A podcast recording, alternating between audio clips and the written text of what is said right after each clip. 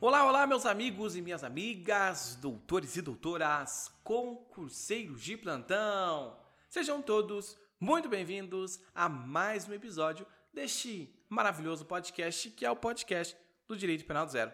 E por aqui você já sabe, antes de iniciarmos o nosso podcast, já vai clicando no botão seguir e compartilhe este podcast com seus amigos. Queridos, compartilhar é extremamente importante. Por quê? Porque outras pessoas vão ter conhecimento a este podcast, elas vão adquirir esse conhecimento que você está adquirindo. E na vida, lembre-se, nem tudo é sobre você, mas é sobre compartilhar. Então vamos compartilhar com seus amigos e nas redes sociais não se esqueça de me seguir também através do Instagram jeaneduardo.campos ou pelo Instagram do podcast Direito Penal do Zero podcast. Me segue lá e se você quiser mandar uma mensagem, pode me mandar que certamente eu vou te responder. Ah, e não se esquece também de fazer aquele stories maravilhoso e me marcar, porque eu fico extremamente feliz. E queridos, chega de enrolação e vamos para nossa aula de hoje, mas a nossa aula hoje ela é especial. Possivelmente você já leu o nome da aula, né, o título dessa aula, mas queridos, queremos começar algo diferenciado nós vamos fazer questões. É isso mesmo. E para isso, queridos, talvez você deve estar se perguntando: mais uma aula chata que tem por aí que eu não consigo acompanhar. Ei, aqui é diferente, você sabe disso, né? Então, eu vou colocar a questão, tá? Então, a questão por completa, ela vai estar na descrição desse episódio. Então, você já consegue abrir e se você quiser, você pode ler comigo, tá bom?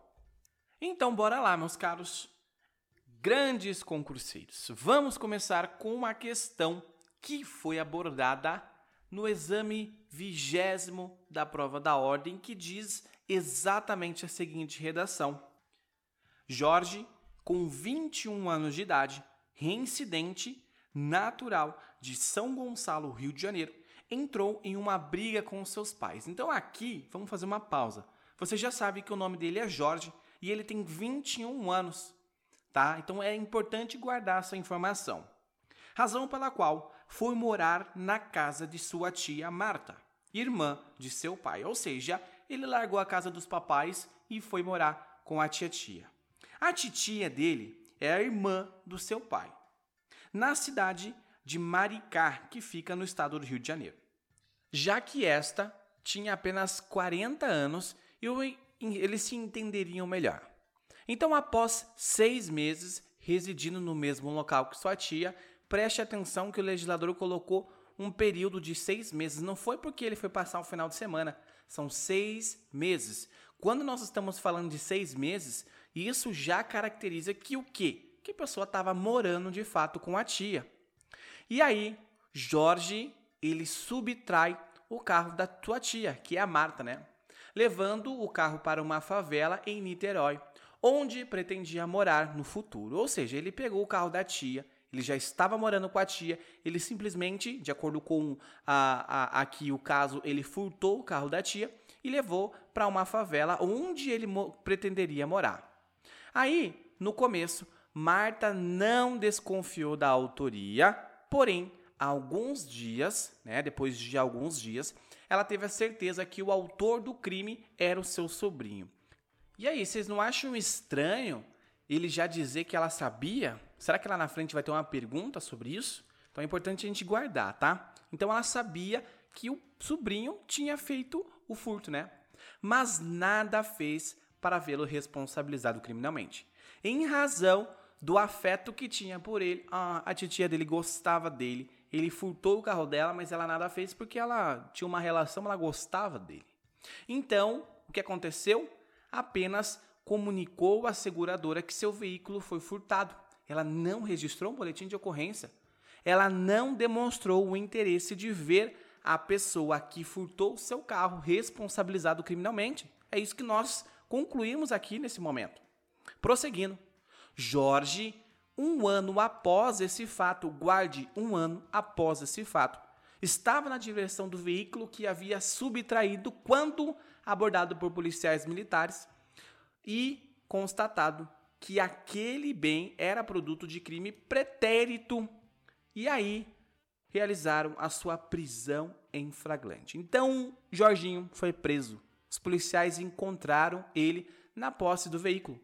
E acontece o que, senhores? Jorge foi denunciado pela prática do crime de receptação. Que coisa é essa? Que Ministério Público mais doido? Se ele cometeu um crime de furto, por que receptação, não é? E aí, no curso da instrução, foi descoberto que, na verdade, o acusado é quem era o autor do crime. Então, o Ministério Público editou a denúncia. Olha só, nós temos uma grande informação.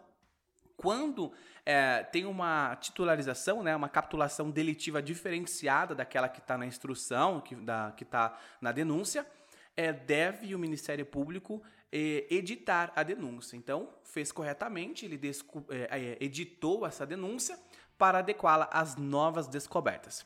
Então, após a manifestação da Defensoria Pública, quem foi a Defensoria Pública? A defesa do réu, a defesa do Jorge. É, o aditamento foi recebido, não houve requerimento de novas provas. Jorge procurou você na condição de advogado para apresentar alegações finais. Queridos, o caso terminou aqui, agora vem a pergunta. A pergunta que foi feita era: letra A. Qual a principal tese defensiva, defensiva a ser formulada nas alegações finais para evitar a condenação de Jorge? Alegações finais é antes, é, se você não sabe, é antes que o juiz ele possa a, proferir a sentença, tá? É uma matéria processual penal não iremos tratar, mas é um momento em que você também pode alegar, falar: "Ei, o sujeito aqui, ele não praticou esse crime". E aí talvez você deve estar se perguntando: será que está certo Jorge responder pelo crime de furto?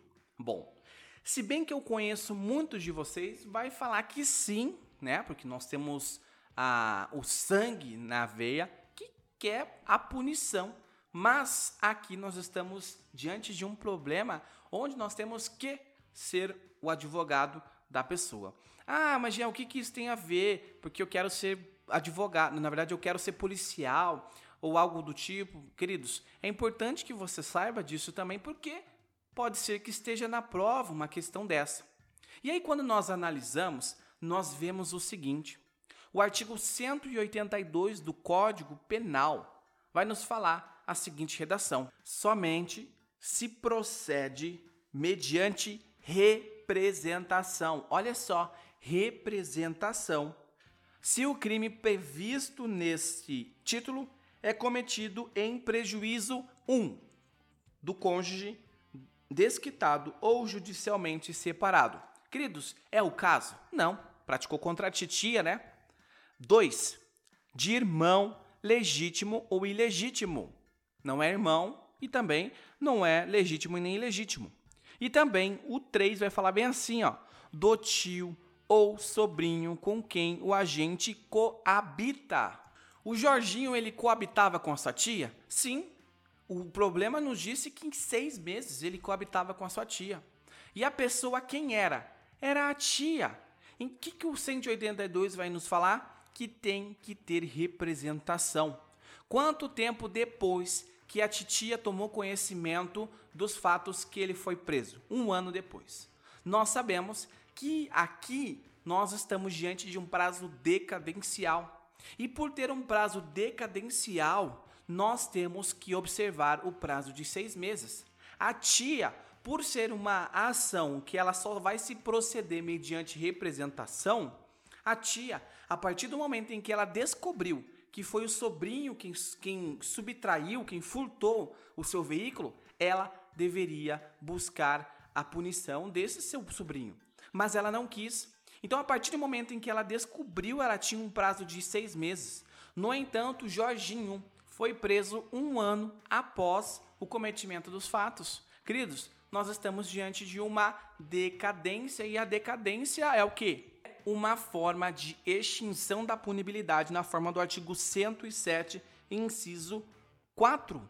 Então, o juiz ele vai ter que determinar a extinção da punibilidade em razão da decadência, porque o prazo decadencial, se você já me conhece, você já viu essa aula aqui, é regulada pelo artigo 103 do Código Penal, que vai falar de um prazo de seis meses. Então, essa era a tese defensiva que você deveria alegar. Então, o que nós aprendemos até agora? Aprendemos que quando o crime é cometido por alguns desses que está no rol do 182 do Código Penal, não vai ser punido se o agente não buscar a solução dos conflitos. Se ele não buscar, se ele não realizar uma representação, não vai ser punido. O prazo é, é contado na forma do artigo 103 do Código Penal, que é um prazo decadencial. Entenderam? E aí, prosseguindo na alternativa B, esta vai tratar sobre a matéria processual penal. Eu vou apenas dar uma pincelada para vocês, para que vocês de fato compreendam que não está certo. Né? Se a, o crime foi cometido, um crime de cento, é, do 155, né, que seria o furto, e aí foi imputado ele a prática do 180, que seria a receptação, então deve haver aí a, a, o aditamento efetivo da denúncia na forma do artigo 384, parágrafo 4 do Código de Processo Penal. E com isso, o juiz não pode julgar diferente porque ele fica adestrito aos termos do aditamento, tá bom? Então, ele, o juiz ele não pode aplicar, é, se foi feito, realizado o aditamento para o crime de receptação, o juiz ele não pode julgar, é, condenar o indivíduo pela prática do crime de furto porque é, não está no aditamento, tá bom? Então, queridos, Uh, ficamos por aqui. A aula de hoje foi uma aula diferenciada. É, serviu para que nós pudéssemos ver tudo aquilo que nós já estudamos nesse podcast e muitas vezes nós é, não vemos em uma questão uh, de forma tão abrangente né, as coisas que nós estudamos e esta questão é uma questão maravilhosa onde nós podemos né, ver toda essa questão de decadência, é, imputação penal, contra um parente que cometeu um, algum crime é, patrimonial. Então é isso que nós vemos.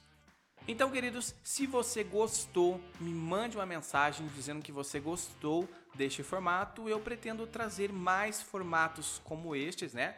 E aí resolvendo outras questões de forma simples e objetivas, de modo com que vocês possam de fato compreender, tá bom? Meus caros, muito obrigado a você que me acompanhou até aqui. Mais uma vez, não se esqueça de clicar no botão seguir, isso é super importante e relevante para mim, porque me motiva ainda mais trazer conteúdos para vocês. Espero que vocês tenham gostado, compartilha com seus amiguinhos e nos vemos nos próximos episódios. Um forte abraço e até mais.